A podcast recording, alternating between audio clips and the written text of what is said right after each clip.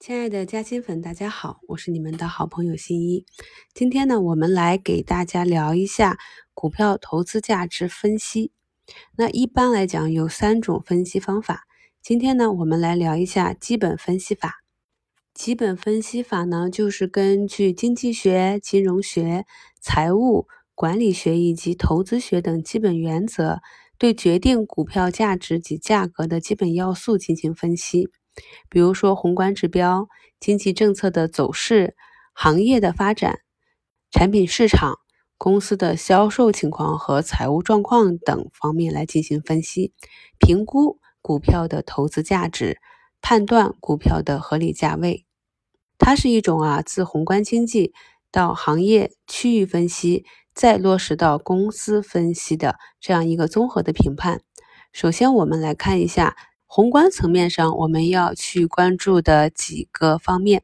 首先呢，就是一些先行指标。那这些先行指标呢，比如说我们预判啊利率的水平啊啊，就像我们讲是要加息还是降息，货币的供给啊，就是放不放水，水涨船高啊。如果有一个降息的预期。货币供给增加的预期，那这样的话呢，就是整个市场有一个上涨的预期。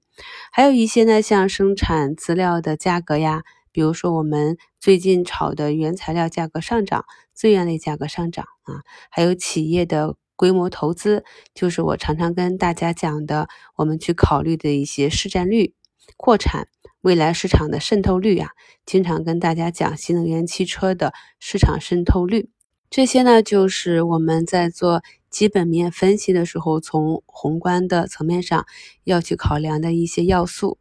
那第二类呢，就是同步性指标。那这些指标基本上与总体经济活动是同步的，比如说国内的生产总值呀、企业的工资支出之类。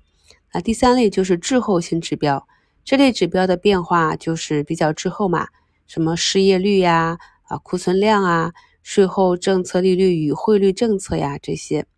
那判断经济周期也是很重要的。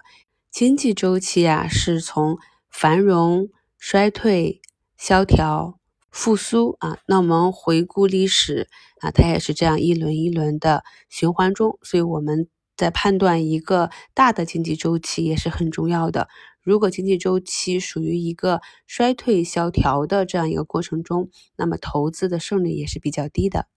看完了宏观，我们来看一下行业和区域分析上啊，这是介于宏观经济和公司分析的一个中间层次的分析。企业所在的行业所属不同市场类型。处在不同的行业生命周期，那这也是我们在做投资中非常重要的。所以我一直跟大家讲，我们要去选择一个有成长潜力的行业，然后从中选取公司。那一般行业呢是有幼稚期、成长期。成熟期和衰退期，那已经完全成熟、逐步进入衰退期的这些行业啊，它整体来讲的成长空间比较低。那你再从中去选择里面的企业去进行投资，那你未来有一个很好收益的概率就比较低。所以呢，我们一般会选择成长期的，因为这个相较于幼稚期呢，又是比较确定的一个成长趋势。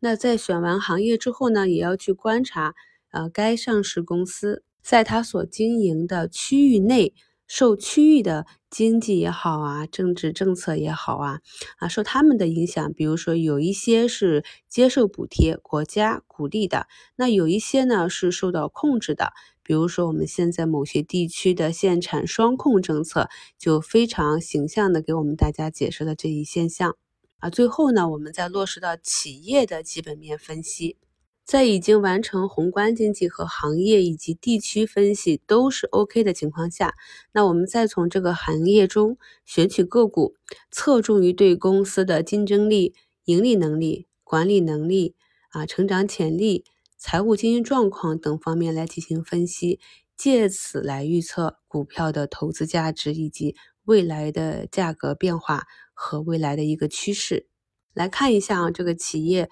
是处于创立期还是成长期、成熟期还是衰退期？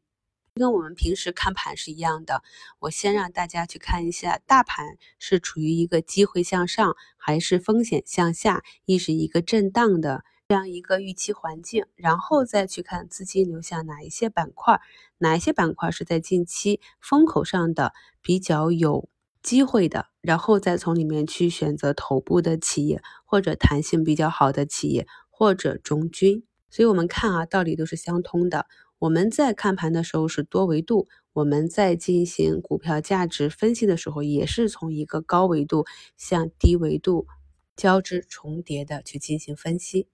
基本分析法一般在我们中长线选股啊，选行业这个运用比较广泛，因为我们预测的是一个企业、一个行业以及当下经济的一个发展状况，所以呢，可以忽略日内的波动。也是相对胜率比较高的一种方法。